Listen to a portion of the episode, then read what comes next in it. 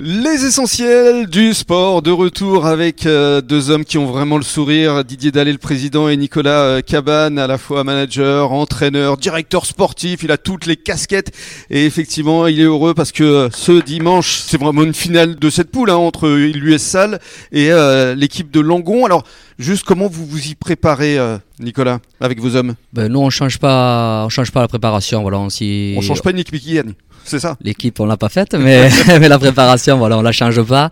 On, depuis le match aller là-bas, ça a été notre déclic et, euh, et on a vraiment progressé mentalement. Donc, euh, on dédramatise un peu, euh, mm. un peu ce match parce que c'est un derby pour nous. Et dans un coin de notre tête, on voulait être là, justement, jouer la première place avec Langon sur ce match-là. Mm. C'est dit que ça serait, une, voilà, ça serait la, idéal quoi. Idéal ça serait l'histoire idéale le scénario idéal. Mm. et donc on y est. Donc euh, voilà dans dimanche euh, on mm. les affrontera pour euh, pour gagner ce match. Pour gagner ce match. Alors on va se mettre dans les deux cas de figure. Si jamais vous gagnez donc vous repassez devant eux vous êtes premier donc assuré d'être premier ou second.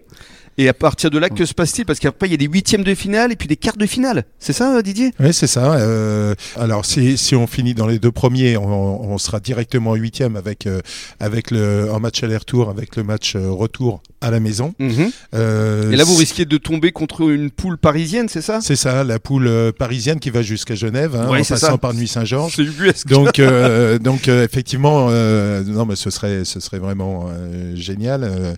c'est du rugby qu'on connaît pas. Donc, mhm. Euh, donc, on aime bien découvrir euh, tout mhm. ça, c'est que du, que du plus. Donc euh, voilà, donc il faut, il faut arriver aux demi-finales, donc gagner l'écart pour, pour envisager la montée. C'est-à-dire que si jamais, admettons que vous gagnez ce dimanche, vous tombez sur Genève, donc là ce sera un huitième de finale, et après vous, vous jouez contre qui en fait, si jamais vous vous qualifiez pour l'écart? Euh, bah, ce sera le vainqueur euh, de, ouais, une équipe de notre poule contre euh, voilà le troisième de notre poule contre certainement un autre de la poule de la poule parisienne, la poule du Nord. Ouais. C'est difficile de faire des. Ouais, on peut, en fait, on peut rencontrer même en huitième de finale, on peut rencontrer une équipe de notre poule. voilà, on va finir dans les quatre premiers, nous, au moins faire les barrages. Et cette équipe de barrage, on peut retomber comme un Nantes, un Bagnères, voilà, mm. en phase finale. Oui, parce que Bagnères, justement, ce sera, le dernier match de la saison à l'extérieur chez eux. Hein. Ouais, c'est ça, ouais.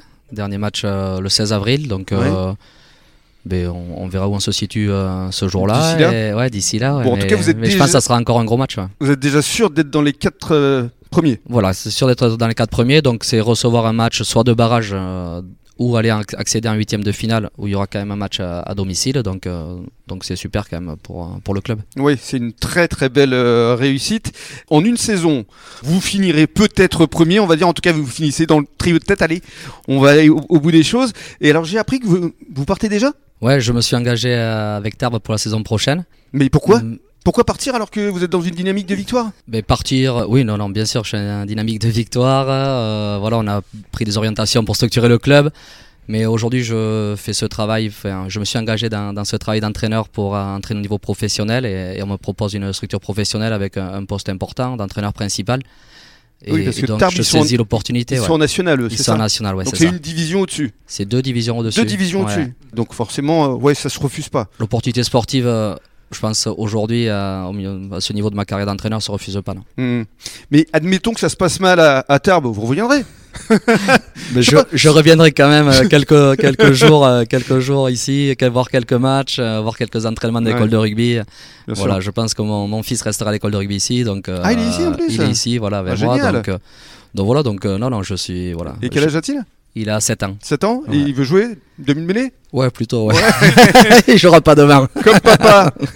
Didier, qu'est-ce que ça représente euh, pour vous euh, de voir déjà euh, cet enfant prodigue partir? C'est triste Bon, avec Nico, on se connaît depuis très longtemps. Hein. On avait même eu l'occasion de, de monter au Stade de France ensemble quand je m'occupais de la sélection Côte d'Argent et qu'on avait, on avait fait la finale de Côte d'Argent en ouverture du match de, de, la finale de Top 14.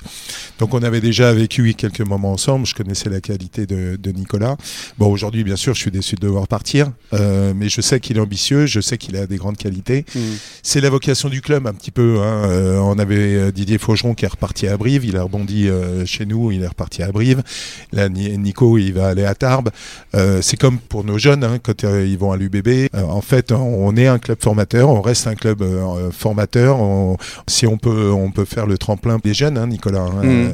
à 41 ans, il peut, il peut entraîner encore au plus haut niveau. sûr. Donc, euh, donc je sais que c'est important pour lui. Il est, il est passionné et donc, euh, donc, euh, bah, nous, on- de toute façon, on trouvera des solutions.